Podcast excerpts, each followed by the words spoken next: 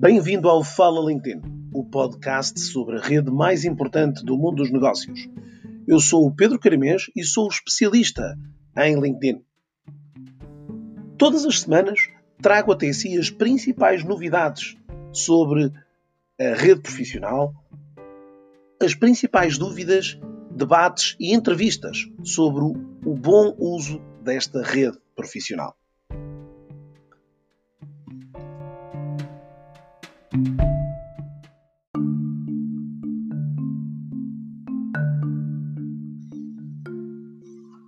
Já estamos em direto. Olá, muito boa tarde a si que espero eu tenha vindo aqui dedicar algum tempo da sua atenção. Eu sou o Pedro Caramês e hoje estamos na segunda edição do Power B2B Talks, um programa mensal que traz a este uh, sofá digital profissionais para falarmos sobre o mundo business to business.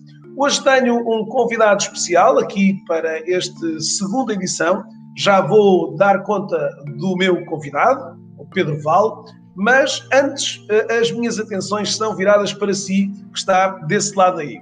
Certamente alguns pelo LinkedIn, outros pelo Facebook, outros pelo YouTube é provavelmente um destes três paraísos por onde uh, certamente se encontram aqui a assistir a este, uh, a este encontro mensal uh, dedicado aqui em inteiro à área do business to business, uma área que ao longo dos últimos, talvez dos últimos tempos, tem sido se calhar menos, não digo menosprezada, mas se calhar com menos relevância e portanto é um pouco deste tempo de antena que queremos aqui trazer para si hoje um momento também hoje aqui dedicado às vendas neste contexto business to business. Pedro, é um prazer imenso uh, ter-te aqui, uh, desde, desde já um, um agradecimento especial por teres aceito aqui este meu challenge, este meu desafio de virmos aqui conversar um bocadinho sobre uh, uma das áreas que eu acredito que te deu um enorme gozo e que, de certa forma, nos levará aqui para uma conversa animada durante os próximos 45 minutos. Obrigado, Pedro. Portanto, eu é que agradeço o, convite. Uh, é, é, sempre uma honra estar a, estar a falar contigo. Nós já não falamos algo, uh, pessoalmente há alguns anos. Se calhar, é verdade, é verdade. Há, há mesmo bastantes anos. Uh, se calhar foi quando tu destes os primeiros passos que nós falámos pela primeira vez. Estava, Estava também o LinkedIn a dar os primeiros passos e, e, na altura. E na altura, e na altura a conta até foi das primeiras empresas, se calhar, a fazer aqui umas iniciativas formativas, exatamente, Isso. se calhar já muito a pensar à frente, não é? Digo eu. Sim, sim, eu acho que na altura fomos, fomos pioneiros na, nessa área, ainda, ainda havia poucas empresas a fazer formação em LinkedIn e nós decidimos fazê-lo e, e, desde então tenho, tenho acompanhado muito o teu percurso, o teu crescimento digital, que acompanho-te sem tu saberes que eu te estou a acompanhar, não é? Eh, claro. Uh, mas pá, tem sido um prazer para mim ver a, a tua evolução também e o, o, desenvolvimento da tua atividade e o crescimento do próprio LinkedIn com o teu apoio e, uh, sei lá, eu julgo que a ajuda que tu dás às pessoas é algo que também deve te deixar muito orgulhoso. Eu acho que todos os dias alguém deve conseguir fazer algo mais positivo uh, às tuas custas, no fundo, não é? Porque alguma dica que tu deste, alguma algo que ensinaste e pá, Sim, eu acho essas que... são, são talvez as coisas mais gratificantes e felizmente é. ainda ontem, segunda-feira, recebi uma mensagem aqui no LinkedIn que dava conta de uma, de uma profissional que estava de regresso ao mercado, ao ativo, uh, e pronto, foi um bocadinho do trabalho que fizemos que também suscitou isso, obviamente, como imaginas, é, é também a parte mais gratificante que temos aqui dessas. E, as, e, algumas, como tu também disseste, que às vezes não, não, não reza a história, não é? Não reza a história. Não, e, e, às vezes há, há pequenas coisas que uh, tu dás uma dica, tu ensinas a alguma pessoa e a pessoa não utiliza naquele momento, mas passado 3 ou 4 anos é aquela pequena coisa que tu lhe ensinaste que, que o vai ajudar a ultrapassar um desafio É verdade. E às vezes as coisas são, aqui no LinkedIn, as coisas mais pequeninas também, não é? Que acabam por acontecer.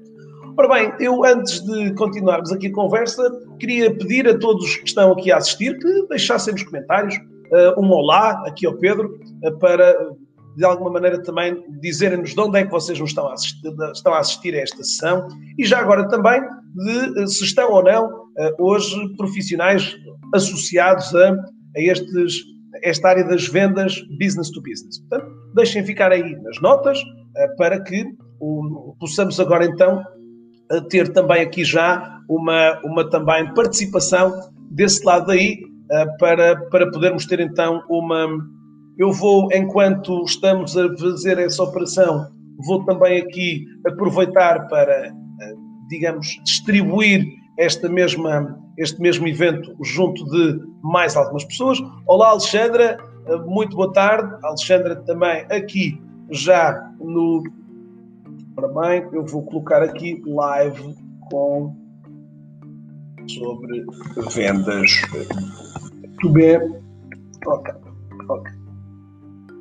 Ora bem, o Arnaldo, eh, temos aqui sempre, Pedro, uma presença eh, de alguma forma do Brasil, portanto temos sempre aqui pessoas aqui a, a, virem, a virem até ao nosso espaço, exatamente vindos de, de, de muito longe, mas sempre aqui com um carinho muito especial e, portanto, uh, é sempre um motivo de grande, grande entusiasmo também termos aqui os nossos, uh, também aqui um, um, público irmão muito, muito sempre interessado também nestas vertentes.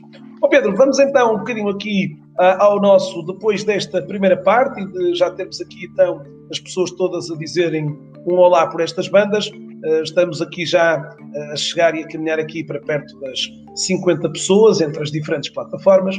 Oh Pedro, quem és, antes de mais, uma, eh, merece aqui um espaço, apresentar-te um bocadinho ao público e dizer-nos uh, quem és, uh, de onde é que vens. É uma pergunta sempre, sempre difícil, não é?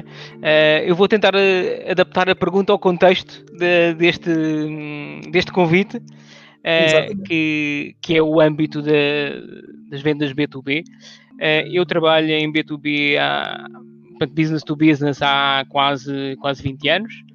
Ehm, é algo que, que eu gosto muito, que me identifico muito com, com a área. Eh, eu digo que para trabalho em B2B, praticamente só trabalhei em B2B, portanto, é, é, é onde eu tenho dedicado a minha vida profissional. Uh, acho que, que, tive a sorte e também acabei por, por desenvolver três características-chave um, ehm, para, para ter um, algum sucesso uh, no mundo do, das vendas B2B, que é, portanto, uma delas é, é a curiosidade. Sou uma pessoa bastante curiosa, gosto imenso de aprender, de testar novos desafios, de, de criar, de, de errar uh, de, de, questionar, de não ter, não ter problemas em, em, não saber, em dizer que não sei. Uh, isso é uma coisa muito importante na, nesta área. Portanto, é a, curiosidade. Uh, depois, tenho também uma outra característica que é uma, uma, uma excelente capacidade de. Não é mais que capacidade, um gosto natural pelas pessoas, por lidar com pessoas, por, por interagir, por ajudar os outros, um, que também é algo muito importante na, neste mundo do B2B. E depois também, se calhar, um, um quê de, de capacidade analítica e planeamento uh, que, que ajuda muito. Portanto, eu preparo, preparo bastante as coisas com, com alguma antecedência. Também, também, também, também é um processo bastante evolutivo uh, que tem vindo a, a, desenvolver nos últimos anos. Pedro, algumas Quando das... o nível de planeamento.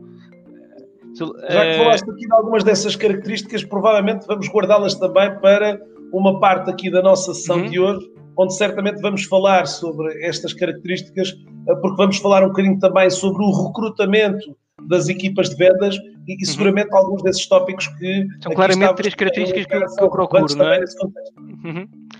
Ora bem, é... não sei se ficou claro, portanto, tu estás a, trabalhas atualmente na Colt, não é? Uma Sim, empresa. Eu, ia falar um bocadinho sobre isso, se calhar essa parte. Um, portanto, eu trabalho na, na Colt há, há, cerca de 15 anos, tenho tido bastante contacto, tanto com a realidade nacional como internacional, tenho tido várias posições, uh, testado o, o, os diferentes modelos de go-to-market, o Sell Lead, o Sell To, o Sell True, uh, fruto de, das diferentes funções que, que, desempenhei, quer canal wholesale, canal indireto, canal direto, mercados verticais. Portanto, acabo por uh, tocar uh, os, os, vários instrumentos da, da orquestra de, das vendas B2B.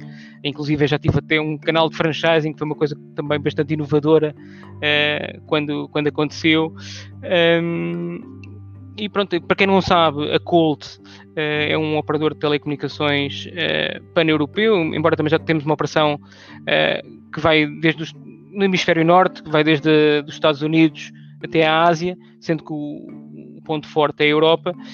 Um, somos uma multinacional, um, temos uma equipa de cerca de 5 mil pessoas, portanto, tem, temos muita, muita interação. Em Portugal, o nosso negócio centra-se essencialmente nas maiores empresas nacionais e também em, empresas que têm muito negócio internacional. Um, okay. Mais coisas que. Neste momento sou o diretor comercial da Colt em Portugal. Bem, e acho que assim como sentar aqui a trazer o meu currículo. Uh... Já não precisamos de mais. Aliás, o, o Alfredo estava aqui a perguntar se tens algum superpoder especial Uh, és pai, não é? Portanto, tens esse super poder também. Eu, eu, por acaso, há pouco interrompeste-me, eu tinha preparado aqui uma piada para o planeamento, porque eu tenho três filhos e planeei-os todos para março. Portanto, excelente planeamento. Deixa-me só dizer-te que eu também te, te, acompanho com três filhos e, e, se calhar são um erro desastroso de planeamento, porque só um é que está em março. Okay? Hum, março é um bom mês, é um ótimo mês para, para ter filhos. Muito bom, muito bom. Ora bem, então vamos, vamos aqui. Uh, eu tenho aqui mais ou menos engendrado na cabeça, Pedro, uma série de perguntas aqui que tu lhe dedicarás aqui algum espaço para podermos desenvolver um bocadinho sobre elas e sobre aquilo que entenderes uhum. aqui. O espectro de tempo é relativamente curto. Uh, lembrando às pessoas que nós, esta sessão irá decorrer uh, até mais, mais ou menos até por volta das, das 19 horas em Portugal, das 15 horas no Brasil, portanto não temos aqui um período muito longo para incubar aqui ideias que por si só poderiam gerar aqui muito espaço. Oh Pedro, falando aqui, procurando aqui começar um pouco, de alguma maneira aqui, de, estruturando aqui uma, uma, uma, uma linha de pensamento aqui com princípio, meio e fim, uh, obviamente que para as primeiras discussões uh, e as primeiras análises dentro desta, deste teatro de vendas, está obviamente aqui um, contexto muito relacionado de, do estado da arte destas empresas eh, das empresas sobre este, sobre este contexto. Ou seja, eh, as empresas têm hoje que ter aqui um papel importante para perceberem de alguma forma de onde estão, eh, que trabalho é que têm feito e onde é que neste momento se posicionam em função do que estão, do, do que estão a fazer e de alguma maneira uma perspectiva também de, de médio e longo prazo entender aqui que iniciativas e ações devem ser feitas digamos assim, para, para onde querem chegar. É? Neste contexto, Pedro, o que é que tu hoje prescreves, ou, ou pelo menos da tua experiência, te parecem ser pontos-chave nesta primeira parte estruturante de um trabalho comercial? Até porque muitas das vezes o trabalho que está a posteriori, seja do recrutamento, seja de outras ações que aqui também vamos ter a oportunidade de conversar, acabam por muitas das vezes estar, de certa forma, enviesados ou até, hum, digamos, comprometidos em função de um trabalho, muitas das vezes aqui uh, invisível, mas necessário para as organizações. Sim, no, no fundo, eu acho que o, qualquer, um, qualquer trabalho consistente na área comercial deve começar pelo início. E o início, tal como tu referiste, é, é, é uma fase de diagnóstico. Embora este diagnóstico possa depois ser contínuo uh, não, não se deve cingir àquilo que nós fazemos no início quando ocupamos funções, quer seja de, de gestor de conta, quer seja de diretor comercial, de diretor geral. Uh, portanto, o que é que nós temos de fazer? Primeiro, uh, no fundo, perceber que produtos e serviços é que nós temos disponíveis, uh, o que é que, qual é a realidade atual, que volumes nós temos de, dos diferentes produtos e serviços, que mercados temos de endereçar, quais são os nossos territórios de vendas. O território de vendas é algo muito importante. Uh, se calhar uh, em empresas, por exemplo, multinacionais, tem mais relevância ainda, porque por vezes é difícil uh, balizar a nossa atividade.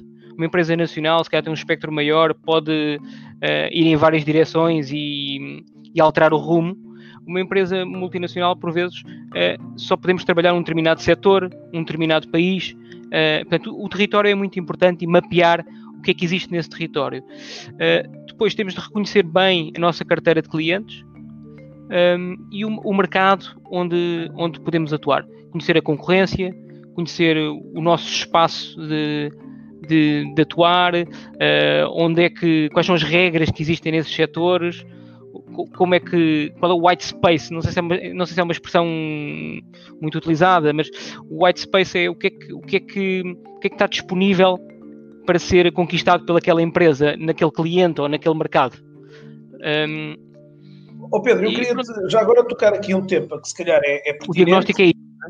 Exatamente que é eh, o facto de uh, o ano de 2020 estar a ser um ano muito atípico e o que é que, deste ponto de vista, este trabalho também que, que estamos aqui a falar neste momento, a, a, relevância que ele tem num quadro como o que estamos a viver, onde de repente tudo aquilo que se tinha programado para janeiro desmoronou e há necessidade de efetivamente eh, redefinir um conjunto de fatores, não é? Portanto, uma situação como a que estamos a viver tem claramente um impacto gigante também nesta, neste processo que acabaste de falar. Portanto, eu acho que se uma empresa uh, tem por hábito fazer um, um, ponto de situação, um diagnóstico uh, anualmente, ou dois em dois anos, ou uh, durante, perante as circunstâncias em que estamos, temos de encurtar muito esse espaço. Portanto, se calhar hoje temos de fazer um, um diagnóstico cada três meses, para, para não dizer mensalmente, perceber onde é que estamos, o que é que está a acontecer, porque temos de antecipar. Um, ehm, aquilo que pode vir a acontecer e criar um plano para, para, para responder a, a, todas, todas as coisas novas que estão a acontecer. E, e, não, e, não, são tão poucas quanto isso, não é? Oh Pedro, e nesse sentido, quer dizer, o que, o que é que te parece a ti que vai na alma neste momento de tantas pessoas com a tua função, portanto, uma função de direção comercial, um, com, digamos, todo um, um mover deste tabuleiro que de repente colocou tudo em xeque. E aquilo que há pouco falavas de ah, das linguagens, dos, das formas como uh, as pessoas hoje abordam os clientes, ou seja, tudo se alterou num curto espaço de tempo e isto, certamente, na cabeça de muitos diretores comerciais foi a verdadeira uh, loucura e o verdadeiro pânico, de repente, uh, ter, ter, toda uma força de vendas aqui um bocadinho, até uma gestão comercial mais complicada porque é uma gestão já em contexto é? remoto, não é? Sim, Portugal não tem muito essa prática do, da gestão remota de equipas, portanto, estamos muito habituados a ter as pessoas no mesmo espaço e, uh, portanto, trouxe um desafio ainda maior para, para, nosso, para o nosso contexto. Um, ehm, eu acho que por, ao dia de hoje, um, ehm, o que passa para a cabeça de, de, qualquer diretor comercial são, são, são pensamentos extremos. Portanto, por um lado, temos o desafio, porque isto é nunca existiu um desafio como este. Uh, e, e, no meio há N pensamentos que, que, que andam ali a, a borbulhar, não é? Porque grande incerteza, uh, mas há que ter uma atitude. Se nós não tivermos uma atitude uh, e cruzarmos os braços ou, ou, simplesmente ficarmos pelo medo, o mais natural é as coisas não correrem bem. Se, por outro lado, nós uh, fizermos diagnósticos, reunir, reunirmos as pessoas, as IPAs, uh, tentar recolher uh, informação, recolher o feedback das pessoas, facilmente, se calhar, conseguimos traçar um plano. Pode não ser um plano de crescimento de dois dígitos, mas se calhar conseguimos traçar um plano que, que, que nos deixa todos orgulhosos. E, e seguimos esse plano e, e não, não entramos no, no pânico que, que, pode acontecer hoje em dia em muitas empresas, não é?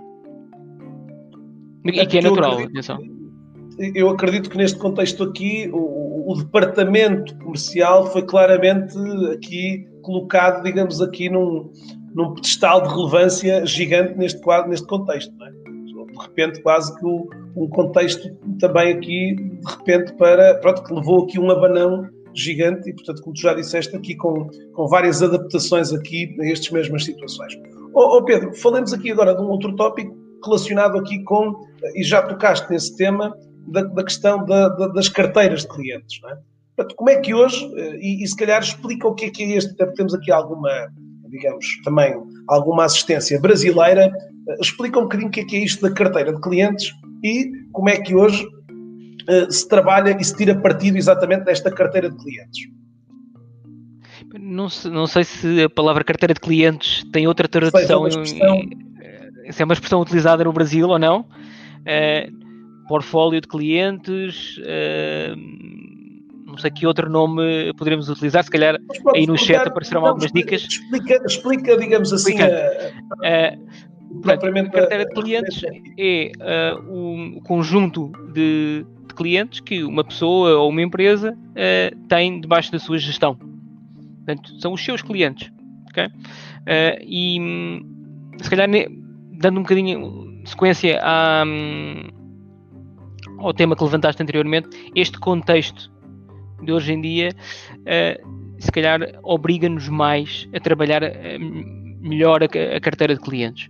Porque enquanto que num contexto normal uh, nós sempre, temos sempre duas vertentes, a carteira de clientes e a aquisição de novos clientes, hoje em dia a aquisição de novos clientes tornou-se bastante mais difícil e a, a carteira de clientes atual é provavelmente um, um excelente escape e se calhar fazer um trabalho com mais qualidade do que aquele que temos feito no passado e dedicar mais tempo e com isso ajudar também mais o, os nossos clientes e hum, vai conseguir melhores resultados. Uh, o que é que nós temos de fazer? Eu sugiro algumas medidas muito simples. Uh, por exemplo, a hierarquização da carteira e que não passa por passa não é nada é algo muito simples cada um pode estabelecer o seu critério mas a hierarquização de carteira é definir quais são os clientes mais prioritários. Cada um tem a sua escala. Um coloca uma escala ABC, outro coloca uma escala de 1 a 5, outro uma escala de 1 a 10. No fundo, hierarquizamos os clientes e definimos depois uh, alocar o nosso tempo. Por exemplo, isto é, uma, é, um exercício que é muito pouco realizado um, ehm, em Portugal, que é um mapeamento entre uh, o, o tempo que nós dedicamos ao cliente em função da sua prioridade. Uh, e da sua relevância. A prioridade é. Da sua relevância. relevância prioridade, relevância potencial. Uh, imaginando um, um cliente uh, que tem um volume de negócios de 1 milhão de euros, não pode ter o mesmo tipo de tratamento que um cliente que tem um volume de negócios de 10 mil euros. É uma coisa natural. Portanto, só que nós, por vezes, podemos gostar muito mais de estar, estar a passar o nosso tempo com o cliente dos 10 mil euros. Sim, é um cliente mais simpático, mais simpático exatamente, pá, gosta de uns almoços muito simpáticos. Pá, às vezes acabamos por desviar o nosso, a, atenção do nosso tempo. Portanto, precisamos, se calhar, de um plano de visitas para fazer cumprir o, é, algumas regras. Uh, e dizer que eu tenho de dedicar 10 horas ao cliente de 1 milhão de euros e uma hora ao cliente de, de 10 mil euros. É claro que depois há aqui diferentes fatores, como o potencial, como uh, a, a, atenção que alguns clientes requerem, mas pronto, tem de ser o bom senso, tem de, tem de imperar. Uh, mas esta hierarquização é uma técnica muito simples e que, que nos vai certamente ajudar um, a fazer uma muito melhor gestão do, dos nossos clientes e dar a atenção que, que eles merecem. Por exemplo, Pedro, uh, o, o, deixa só aqui colocar uma, uma nova questão de, uhum. o, vinda do Manuel. Manuel, obrigado. O Manuel já tem aqui duas questões. Eu estou a aguardar a próxima para um outro contexto aqui, um, mas já agora também convidar os restantes participantes desta sessão de hoje a colocarem questões aqui ao meu convidado, é hoje o Pedro Val, para vocês também aqui deixarem também algumas, uh, algumas eh, curiosidades também satisfeitas sobre estes contextos aqui. O Manuel coloca a questão de quais os fatores de fidelização de clientes que possas aqui eventualmente querer também aqui evocar aqui uhum. para esta resposta ao Manuel. Uh, eu, eu, acho que a melhor fidelização possível é a experiência do cliente. É o serviço que nós lhe prestamos, a qualidade com que, com que e o respeito com, com que o tratamos. Okay? Eu, eu, diria que este será um cliente satisfeito, uh, é sempre um cliente com uma maior propensão para, para estar fidelizado. Depois há outras, outras características, por exemplo, lá, há questões contratuais, um, uh, um enquadramento, um, é muito importante ter um bom enquadramento contratual. Nunca, chegue, nunca devemos chegar a um vazio contratual, porque isso uh, pode deixar desconfortável tanto quem vende como quem compra. Um, mas eu diria que um cliente satisfeito é meio caminho para, oh Pedro, mas para, essa, essa uma fidelização. Tu procuras e achas também relevante que a empresa procure sempre estar eh, atenta àquilo que serão os tais indicadores ou os tais fatores que o Manuel aqui coloca, que são de, à partida determinantes e que a vossa e que as empresas têm que garantir para garantir esta, digamos, retenção e fidelização dos clientes, não é? Ou seja, uhum. se a tua empresa diz assim, ó oh Pedro, nós temos muito claro na nossa cabeça quais os cinco ou seis fatores críticos que temos que, de certa forma, normalmente, nem sempre com a mesma ordem, mas que determinam aqui que haja uma forte probabilidade de retenção do cliente. Sim. Há, há, hum, há certos fatores que, que indicam de imediato que há uma propensão para a insatisfação do cliente e para a sua consequência saída, não é? Uh, nós, no meio em que eu trabalho, chamamos-lhe churn, que é um, que é um cliente que, deixa de quer, que pode vir a deixar de ser cliente. Uh, normalmente os indicadores são uh, insatisfação com o serviço, é um sinal claro que, que, a, que é a lealdade, a retenção desse cliente está em risco portanto, uma avaria, portanto, é, é, se calhar, por exemplo, eu dou o exemplo das telecomunicações, uh, nas telecomunicações nós temos o hábito de dizer que no news is good news. Portanto, quando alguém está a falar do operador de telecomunicações é porque é mau sinal, é porque ficamos sem internet, ficamos sem os serviços uh, e se nós não tivermos um excelente comportamento nessa altura, que é, que é o momento decisivo, uh, podemos pôr em risco uma relação de, long, de, longa data com o cliente. Portanto, eu diria uh, satisfação com o serviço, depois, temas relacionados com faturação uh, criam, em por vezes, em muitas organizações, uh, criam muita insatisfação, complexidade, que depois é, é difícil de gerir. Uh, depois, falta de a parte a gestão comercial, o falta de acompanhamento. hoje em dia já não é não é tolerável clientes que não dão resposta. Um, um fornecedor, um parceiro que não dá respostas que não atende um telefone. Portanto, isso é uma coisa completamente do passado. Hoje em dia, nós estamos na geração agora, portanto, um cliente uh, que liga, que se nós não devolvemos a chamada em X tempo, imediatamente pode estar a falar com outra pessoa. Uh, eu diria que estes são os, os, três fatores que eu identifico como, como principais. Uh, ok. Olha, o Jorge tem aqui também uma outra questão interessante, que é dentro desta carteira de clientes, como é que fazemos para arranjar novos negócios? Portanto, quais as estratégias para, dentro dos clientes atuais e dentro da carteira, desenvolver novos negócios. Uh, tens aqui algumas, uh, enfim, algumas Sim. recomendações para este mesmo contexto. Obrigado, Jorge, e um bem-aja uh, para ti. Portanto, nós, eh, nos clientes atuais, só, só podemos crescer de duas maneiras. Eh, ou com desenvolvendo, desenvolvendo esses clientes, com, fazendo upsell, uh, serviços. Portanto, portanto, o OneSoft tem uma matriz que se calhar muitos de vocês conhecem, que isso está, está bem, bem delineado, uh, mas no fundo é ou trabalhamos com os produtos atuais ou temos alguns produtos inovadores que, que podemos, uh, podemos trazer como uma, como uma estratégia de, de penetração, não é? Um, essencialmente é isto, mas eu acho que nós temos de olhar para cada, cada cliente, uh, analisamos a realidade do cliente, o potencial. É muito importante recolher informação prévia sobre o cliente, estar atento às notícias.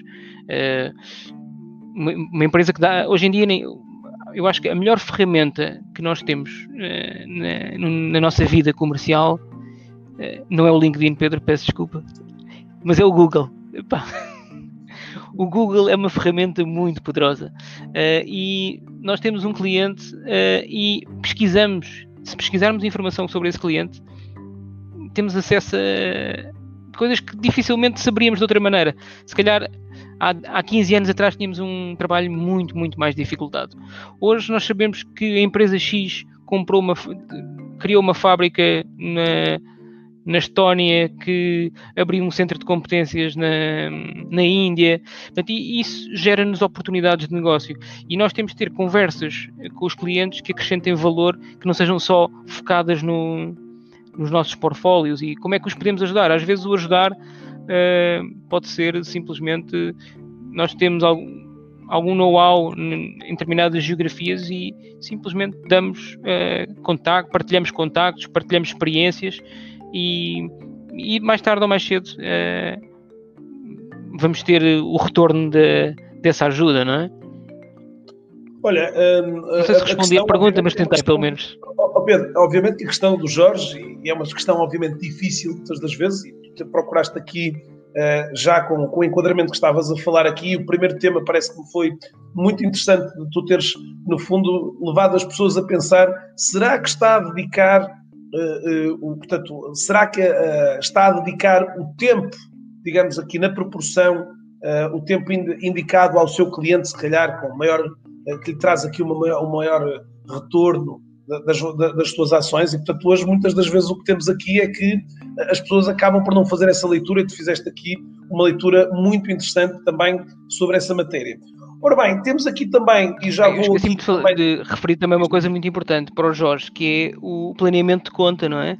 Portanto, se, se, se nós temos contas com alguma relevância, podemos fazer um planeamento uh, muito detalhado uh, no início de cada ano para, para cada cliente e, e seguir esse planeamento, não é? podem surgir a montante, não é? E que possam Trabalhar testar previamente, não é? Não é? Olha, temos aqui, entretanto, e tu falaste aqui no caso do Google e de outros, uh, há de facto aqui o, o Arnaldo, Arnaldo, um forte abraço diretamente para o Rio de Janeiro. uh, o Arnaldo coloca quais os melhores canais para mantermos conversas com os clientes. Aqui também é importante dizer que estamos a falar uh, de um cliente B2B que é muitas das vezes uh, um cliente que pode ser um, digamos aqui, um cliente mais governamental ou até um cliente, eh, digamos, uma organização pública, uma organização, uma macroestrutura, não é? Mas uh, uh, gostava que atacasse aqui, Pedro, esta questão aqui excelente do, do, Arnaldo, que meios é que hoje, e tu falaste aqui o plano de visitas, mas em 2020 este plano de visitas parece um bocadinho desafiado, não é? Eu posso dizer que, por exemplo, na minha equipa já fizemos isso. Portanto, neste momento já temos um plano de visitas online Mudámos um pouco uh, uh, o conceito. Uh, portanto, e, hoje, portanto, os, os canais de, de, de, há um ano atrás são diferentes dos canais de, que nós temos hoje. mas eu, eu, sou um adepto grande de, de qualquer canal que tenha bidirecionalidade. Portanto, um, um e-mail para mim não é bidirecional. Nós podemos manter alguma informação, trocar alguma informação com os clientes por e-mail, uh, por newsletters, por, uh, mas, mas não, não são os canais ideais. Os canais ideais são aqueles que, que nos permitem ouvir o cliente, uh, sentir. Portanto, quanto mais próximos estivermos, melhor. Portanto, hoje temos o telefone com um meio ainda sem vídeo, portanto, mas mesmo pela voz por vezes conseguimos sentir bastante as emoções. Hoje em dia temos também já muitos canais de vídeo, uh, um, um, Zoom, um Teams, uh, depois canais de chatting, que, são, que funcionam, estão adaptados à realidade atual. Uh, o canal preferencial será sempre o contacto direto, reuniões, almoços, portanto, são sempre aquele, aquele momento em que nós conseguimos uma maior interação e, e conhecer melhor a, a, outra pessoa. Porque no, oh, no business to business há este. Contexto, sim, mas dentro, já agora dentro deste contexto, aqui o Alfredo adiciona uhum. também, portanto, esta questão de fornecedor e cliente têm de falar a mesma língua. Sentiste um bocadinho, ou sentes hoje aqui o desafio, em alguns dos casos, de, uh, de estares a querer uh, trazer aqui hoje uh, um modelo de comunicação com, com o teu cliente do qual ele ainda não possua muitas das vezes, embora vocês são suspeitos, porque também são uma empresa ligada ao mundo da, da, das comunicações. Mas uhum. consideras que isto às vezes é também aqui um desafio, que é, ok, adequar aqui hoje um cliente que se calhar não estava tão predisposto para essa componente e que nos obrigará também a fazer essa, essa jornada, não é? Percebes? De adequação. Portanto, ou seja, que trabalho e que papel no teu caso, e se calhar vamos ver noutras empresas que não sejam do teu ramo das telecomunicações, uhum. é o desafio de, digamos, sensibilizar o cliente para a criação aqui de um sistema que lhes permite, de facto, aqui uma ligação mais, mais proximal, não é? Nós nas áreas das tecnologias temos aquela tendência para andar sempre um bocadinho à frente, não é? Portanto, Pronto, se calhar, quando, começou, quando, começou, a pandemia, uh, se calhar fomos das primeiras organizações que tínhamos Zoom, tínhamos Teams, estávamos preparados para interagir com os clientes naquele momento. Uh, claro. Hoje em dia já, é, já portanto, houve um salto quântico uh, nos, nos, últimos, nos últimos meses. Portanto, hoje em dia já qualquer empresa uh, fala. Um, conseguimos interagir no mesmo, no mesmo ambiente. Acho que hoje já ninguém estranha um convite para Teams, um convite para Zoom, para, para Google Meet. Para... isso tem estado, mas, mas é pertinente a questão do Alfredo, às vezes em, em negócios e em áreas mais tradicionalistas, entre aspas, ou que se calhar não se aceleraram tanto neste contexto. Mas hoje é, parece também quase um pouco difícil isso acontecer, não é? Isso, Sim, isso mudou muito, não é? É. é. Oh, oh, oh, Pedro, vamos aqui, até porque já viste que estamos já mergulhados em muitas perguntas, o que é ótimo. Por favor, o Pedro é também uh, ficará com certeza muito satisfeito e agradado em sentir essa, este interesse aqui muito grande aqui sobre, uh, sobre que está, digamos, a, a, ser recolhido aqui nesta. Temos aqui várias perguntas e eu queria ainda uh, lançar, e, portanto, dentro desta nossa sequência aqui de ações, falares um bocadinho daqui da força de vendas, é? Ou seja, como é que nós hoje criamos aqui, Pedro, uma equipa, uh, digamos aqui na por cima, como já falamos aqui, se calhar com o desafio adicional de estar em contexto remoto, como é que hoje mobilizamos aqui uma equipa para, um, a adoção, como tu acabaste de fazer, de novos meios de comunicação com o cliente, dois, para uma estratégia hoje de proximidade com o cliente, como é que nós hoje conseguimos criar aqui uh, e potenciar esta equipa para o alto desempenho? Hum, se calhar, como a primeira pergunta que nós falámos, em que falámos sobre o diagnóstico, uh, o diagnóstico é que nos vai dar muitas vezes a resposta. Uh, portanto, nós temos de perceber qual é que terá, será o, o go-to-market mais adequado para, para, a nossa, para a nossa equipa. Portanto, temos, um, temos recursos limitados, temos de utilizar da melhor forma. Uh, por exemplo, uh, se calhar antes da, antes da pandemia eu disse que não ia utilizar a palavra pandemia, pronto, uh, também como, como, como o Rui disse que não ia utilizar a palavra pandemia, mas não consegui. então, antes nós tínhamos equipas de, de vendas diretas com uma interação grande Hoje essas equipas foram transformadas quase todas em televendas, estamos todos em casa. Portanto, o go-to-market passa por nós escolhermos qual é o melhor canal para nos satisfazer naquele determinado propósito. Uh, e estamos a falar de abordagens diretas, abordagens uh, por mercados verticais, por vendas indiretas, uh, por, por abordagem a prescritores, por exemplo. depende muito do, do negócio em que nós estamos. Um, e das circunstâncias que, que, que estão à volta de, desse negócio. Depois, a, a gestão de. Eu, eu, recordo-me só um bocado da, tua, a parte final da tua pergunta, Pedro, desculpa. Não, estávamos a falar aqui, a lógica é, de facto, hoje, com, este, com, com, com alguns destes constrangimentos, que já falamos aqui, de uhum. equipas remotas, com os constrangimentos aqui de, não constrangimentos não diria, mas com, com a adoção de novas formas de ligação e de interligação com os nossos clientes, não é? Eu falava aqui como é que, dentro desta força de vendas, como é que nós mobilizamos esta equipa uh, para, digamos, o cumprimento deste tipo de ações. Não é? Portanto, já falaste aqui dos vários modelos hoje. Oh, uhum. oh, Pedro, voltando aqui a fazer de advogado do diabo, falaste em modelo de go-to-market. Para quem não está tão familiarizado com terminologias inglesas, hum, gostava que se procurasses simplifica, de forma simplificada, uh, quase que um, um, tradutor para cada um dos contextos. Portanto, um go-to-market, um, falaste aqui em canais diretos e indiretos, portanto, e, e, depois logo no início do, da sessão, quando falaste no sell to, no sell with, no sell through. Portanto, procurarmos aqui só um disclaimer para cada uma destas então, palavras então, que possam okay. ajudar as pessoas a perceber. Portanto, o, que é o go, to, go to market acaba por ser a estratégia que, que nós definimos de canal de venda para chegar ao cliente. Portanto, okay. depois temos os modelos diretos e os modelos indiretos. O modelo direto, nós somos o owner, Portanto, um modelo direto uh, pode ser um, um, uma equipa de vendas direta, pode ser, pode ser uma equipa de field, pode ser uma equipa de uh, televendas, pode ser. Um, hoje em dia, eu julgo que até o, o online pode ser um pode ser um, canal, também pode ser considerado um canal direto e depois temos o, o, o meio indireto uh, no indireto uh, portanto, o primeiro direto é o sell to Portanto, nós vendemos ao cliente final. Uh, depois, no indireto, temos o sell with, que é quando vamos com um parceiro, por exemplo, em que o parceiro A faz a componente dele, nós fazemos a nossa componente. Portanto, eh, dividimos responsabilidades, vamos, vamos juntos para ser mais fortes.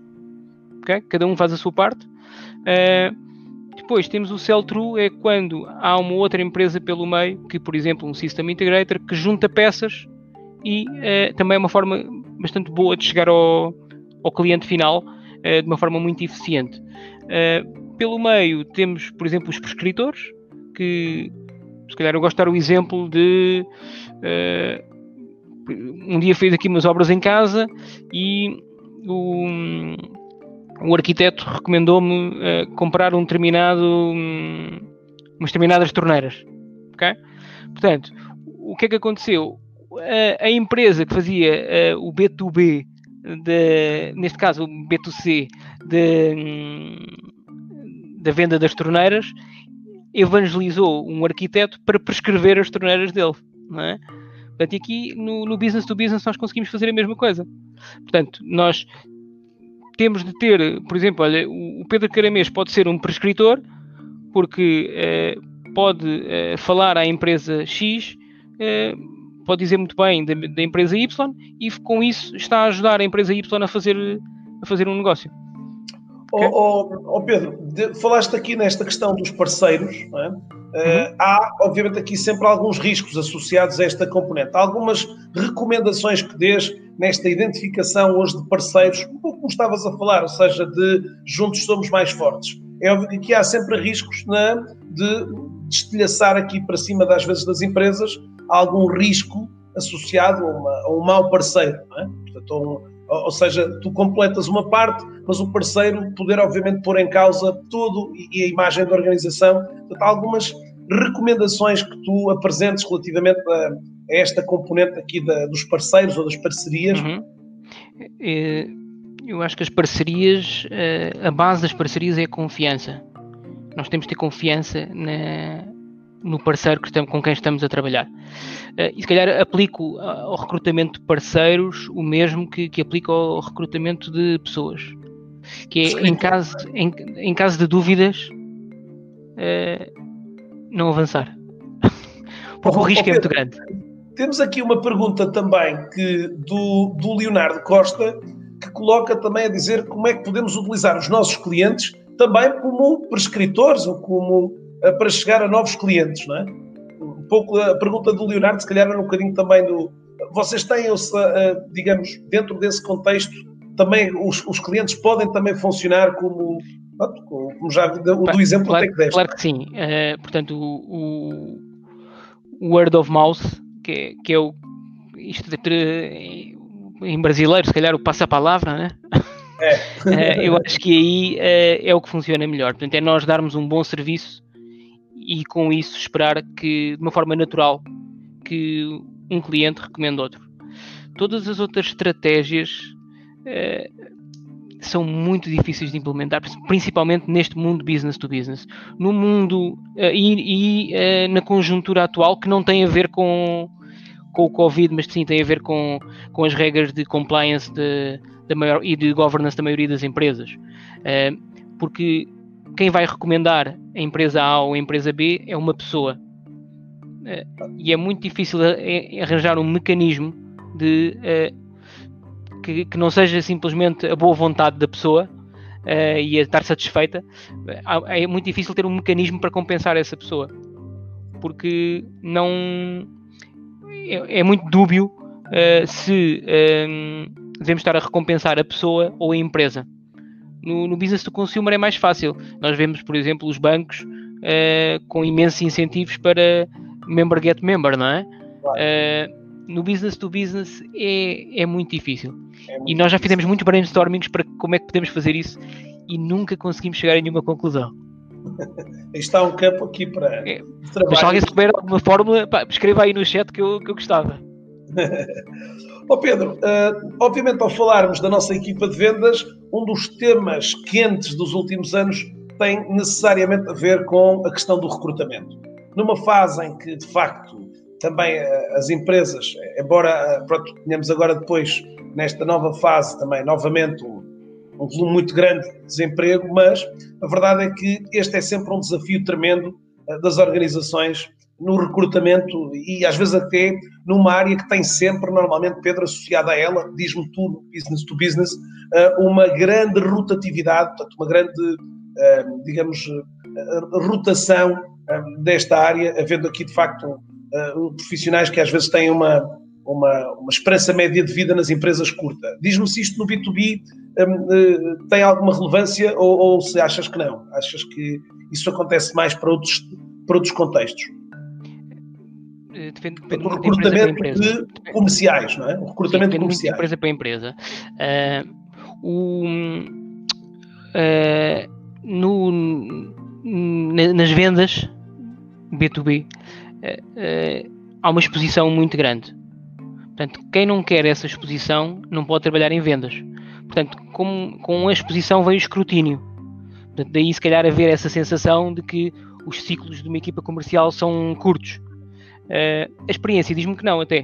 Portanto, uh, tenho alguma. Se calhar o tempo médio, pelo menos no universo que eu conheço, é o tempo médio de uma pessoa na equipa comercial é, é longo. Não, não estamos a falar nem 3, nem, se calhar é mais de 5 anos.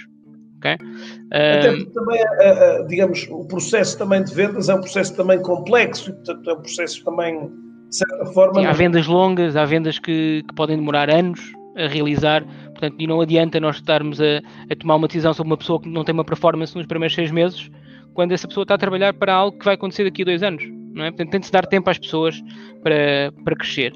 Quanto ao, ao recrutamento, uh, o recrutamento na área das vendas B2B é provavelmente dos mais difíceis que, que existe uh, de todas as funções que eu conheço, porque grande parte das outras funções são, são de, técnicas, é fácil identificar a pessoa sabe, não sabe. Nas vendas é muito difícil nós conseguirmos ir ao uh, perceber ao detalhe, porque se, se, a pessoa for muito boa em comunicação, pode passar uma mensagem que faz e acontece e é difícil contrapor. Portanto, é um, é um recrutamento muito difícil.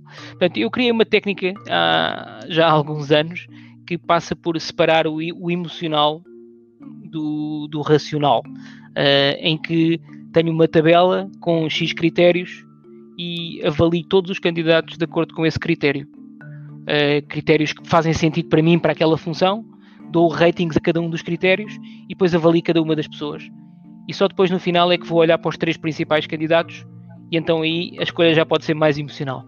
Mas até lá uh, há que separar, porque nós podemos ter tendência para, para estar condicionados pela forma como correu uma reunião, há uma entrevista. Um, portanto, e as entrevistas, eu gosto muito de fazê-las numa base um, de evidência. De, no fundo, a pessoa mostrar o que é que, que, é que já fez, de que, de forma é que fez, uh, e não simplesmente, uh, ok, eu fiz isto, não chega. Fizeste isso como? Ok? Portanto, e é, é, aí que nós vamos percebendo da pessoa e também depois de fazer alguns testes mais emocionais à pessoa para perceber se realmente uh, Pedro, estamos a contratar bem ou não. É, é, portanto, hoje, dentro deste contexto, estavas a dizer da dificuldade, às vezes também aqui de, de, de, de analisar, um, que, que, que, e falaste logo do início, quando te caracterizavas, algumas skills, algumas competências importantes que procuras aqui identificar. Uh, podes enumerar algumas que achas que são efetivamente relevantes uh, aqui no quadro de hoje de, de um profissional na área das vendas B2B? Uhum. Uh, atitude, portanto, capacidade de, de aprendizagem. Portanto, ter, ter, esse, ter isso no seu ADN, que é eu não sei, vou aprender, vou me desenvolver, vou crescer, vou ouvir. Uh, portanto, essa se calhar é, é uma das, das principais. Depois uh, há, um, há algo que eu também valorizo muito que é a adequação da pessoa à função que seja uma função não adequada só àquele momento, mas um, ehm, também a um horizonte de 3, 5 anos, que encaixe num plano. Eh, que não, não posso estar a, a, a, contratar para uma posição uma pessoa que eu sei que passado seis meses vai querer outra vai querer mudar de posição ou, ou, ou então ao contrário que vai demorar muito até chegar lá okay? Portanto, essa adequação são, são, são duas das coisas que eu, que eu valorizo mais. Depois temos o, o as características técnicas, portanto, o know-how técnico que, que, adquiriu ao longo dos anos. Um, e eu também gosto muito de, das evidências. do portanto, mostrar que, do que é que já fez, real. Um, pronto, se calhar, ah, normalmente oh, são cerca de 10 critérios que eu utilizo. Estou-me agora claro. a lembrar de 4 ou 5, portanto... Mas pronto. Oh, Pedro, diz-me só um outro contexto aqui, e aqui abre espaço para algum disclaimer que, que aqui iremos falar, mas relativamente às questões hoje das competências eh, no contexto académico. De facto, hoje, ehm, de alguma forma, há aqui ainda, se calhar, um, um gap também na, na, Academia Nacional para aquilo que são, digamos aqui, um, um suprir de um conjunto de competências importantes no mundo business to business, que às vezes parece um bocadinho ainda aliado de algumas universidades. Tens essa percepção que as universidades em Portugal ainda não estão a olhar muito para este contexto aqui uh, do mundo B2B? Sim, eu, de uma maneira geral, olho, que é que eu não, não, olho muito para, para o para, no fundo, a lista de, de licenciaturas que, que, são publicadas todos os anos, mas imagino, pelo menos no meu tempo, era... que não havia nada relacionado com vendas. Nunca vi claro. uma licenciatura em vendas, por exemplo, não é? Portanto, logo aí já é um sinal. Portanto, é uma área profissional que tem, eh, se calhar, muito mais. Eh, não sei, não sei números ao certo, mas se calhar tem muito mais uh, profissionais que, que um engenheiro ambiental, por exemplo, não é? Mas no fundo não há um, um reconhecimento académico com, com, uma licenciatura nessa área, por exemplo. Portanto, e depois, o que é que vai havendo? Vai havendo algumas formações que, em que tem lá uma componente de, de vendas, Pronto, e, e, felizmente agora, agora somos, somos os dois suspeitos, é, porque estamos que eu ia dizer há pouco, pá, eu coloquei ali a bolinha a dizer uh, que uh, fala-nos um bocadinho, portanto, Pedro, estás neste momento, estarás muito próximo aqui de, de arrancar aqui com, uh, com aquilo que é um, um primeiro programa lançado pelo, pelo ISEG, não é? Uhum. Podes-nos falar um bocadinho sobre, sobre esse contexto? Como sabes, aqui eu neste momento estou na condição de moderador, portanto, vou Pronto. deixar ao meu convidado este Portanto, eu, eu acho que é um, é um. O que o ISEC está a tentar fazer é algo relativamente diferente. Uh, portanto, é, um, é um, um, um curso de, para executivos uh, que, no fundo, tenta dotar as pessoas de, pá, skills que elas não conseguem obter. Uh, podem vir a obtê-las, algumas delas, ao longo da sua prática. vida profissional, na prática, mas não num contexto académico. Se calhar sei lá, por exemplo, hierarquização de uma carteira, se calhar nunca foi uma coisa que foi estudada por, eh, por ninguém durante um, uma licenciatura, um mestrado, um doutoramento, uh, mas se calhar é algo que as pessoas precisam disto na prática. Portanto, o que o, que, o, o ISEC tentou fazer foi criar um curso uh, um pouco diferente, que tem uma componente académica, mas que ao mesmo tempo traz pessoas do business to business de uma área muito mais prática. Eh, e nós somos os dois bons exemplos disso, Pedro. Tu mais no, no digital e no marketing, eu mais nas vendas e, e portanto, e depois de, o resto da equipa. Portanto, acho que é, hum, acho que o Rui reuniu uma equipa fantástica para, para, para lecionar. Mas tem a ver muito também curso, com esta é? componente hoje que estava a falar, de haver aqui também por parte da academia uma, uma portanto, hoje esta área do business to business é uma área grande relevância a, nível nacional e a nível mundial, não é? Portanto, está aqui hoje, e aparentemente muitas das vezes, se calhar, um, um, parente pobre, até do ponto de vista da capacitação. Aliás, esta, esta ação que estamos aqui a fazer também vem um pouco no sentido de uh, oferecer um espaço uh, mensal que, de alguma forma, traga algum, alguma informação sobre esta matéria, que é muitas das vezes aparentemente pouco. Aliás, recebo quase todas as semanas pelo LinkedIn pedidos. Pedro, gostava de saber uh, de que me pudesse dar mais sites onde eu possa encolher informações sobre o business to business.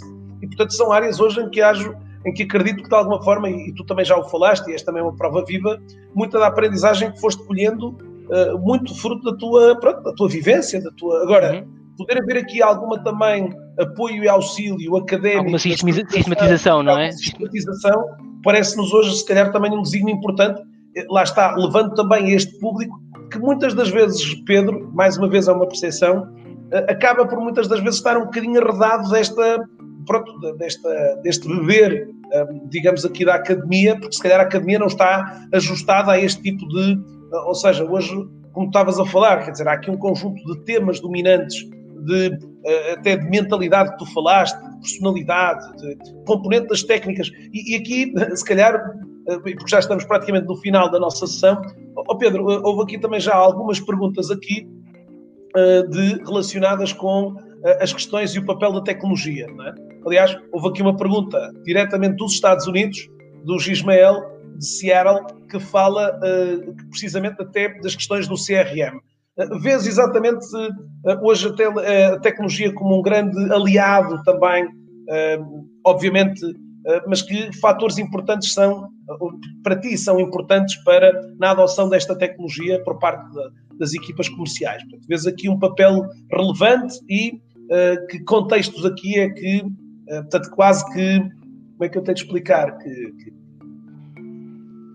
Sim, que é, instrumento. É um, é um, acaba por ser um facilitador, é um aliado, claramente, das vendas. Portanto, há várias áreas em que, em que, em que a tecnologia pode, pode nos ajudar, uh, desde organização, uh, se calhar um reporting, um CRM hoje em dia ajuda-nos muito na organização. Uh, temos a área da comunicação. É, Portanto, CRM para, para penso que todos que estão a assistir estarão familiarizados uh, e, portanto, só para que volto novamente a pedir Pedro. Uh, para Eu julgo que a questão do CRM é Customer Relationship Management ou algo deste género, portanto, é uma ferramenta para nós gerirmos uh, o, os nossos clientes. Uh, depois temos a área da comunicação, portanto, em que as empresas dão, dão visibilidade. Hoje em dia, os, os os compradores preparam-se muito antes, portanto, recolhem muita informação antes de interagirem com, com, com antes de interagir com um vendedor. Portanto, e, e, aí a comunicação por parte da empresa é muito importante e temos de estar em diferentes canais com, com, com informação uh, que as pessoas possam beber. Um, depois temos também ferramentas de interação. Uh, esta é uma ferramenta, portanto, este, este live streaming, uh, temos as outras, outras ferramentas como, como tu gostas bastante, o LinkedIn, não é? O LinkedIn é uma ferramenta poderosa no mundo business to business uh, e inclusive é também algumas outras ferramentas que eles estão a criar à volta de, do, da sua ferramenta principal. Portanto, o Sales Navigator é uma ferramenta muito poderosa. Uh, posso dizer, por exemplo, uma das primeiras medidas quando começou o confinamento foi pá, precisamos de licenças para, para toda a equipa, por exemplo, para que possam interagir com, com os clientes.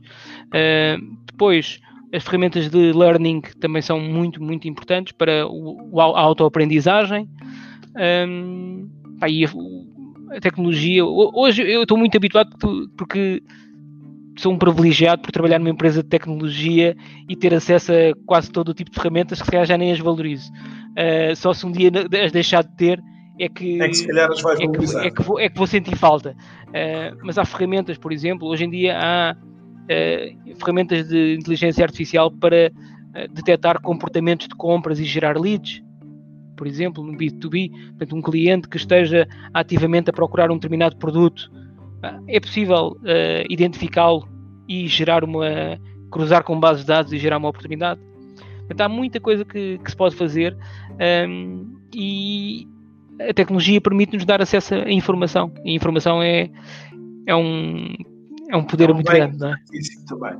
Pedro, agradecer-te muito. Uh, este evento está a chegar ao fim. Uh, foi um prazer imenso esta nossa conversa aqui que nos levou por muitos caminhos, provavelmente muitos dos quais a gente não fazia a menor ideia quando arrancamos, mas é exatamente o poder destes, destes eventos em direto.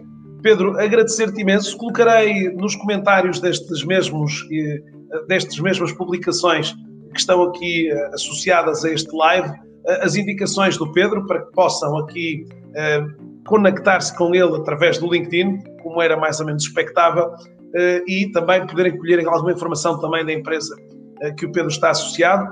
Para si, que hoje esteve aqui a assistir e participou connosco não conseguimos responder a todas as questões, mas eh, a Liliana, que esteve aqui também ativa, gostaria claramente também de a convidar para, na quinta-feira, regressemos aqui a um outro live, desta vez dedicado à fotografia do perfil. É verdade, teremos com, estarei com, eh, à conversa com um fotógrafo profissional, falarmos sobre a fotografia corporativa aqui no LinkedIn. Não deixe de nos visitar, é quinta-feira, às seis da tarde, 14 horas, hora do Brasil. Voltamos a ver obrigado pela sua participação e uh, ficaremos aqui a aguardar novos eventos. Na próxima, no próximo mês teremos mais uma terceira edição do Power B2B Talks, com um convidado também muito especial que nos irá falar sobre uma mais uma característica também dentro desta área do, um, de, do, do, mundo business to business. Até mais, fiquem bem, Pedro, não saias daí. Uh, já Obrigado, Pedro. Ah, até já.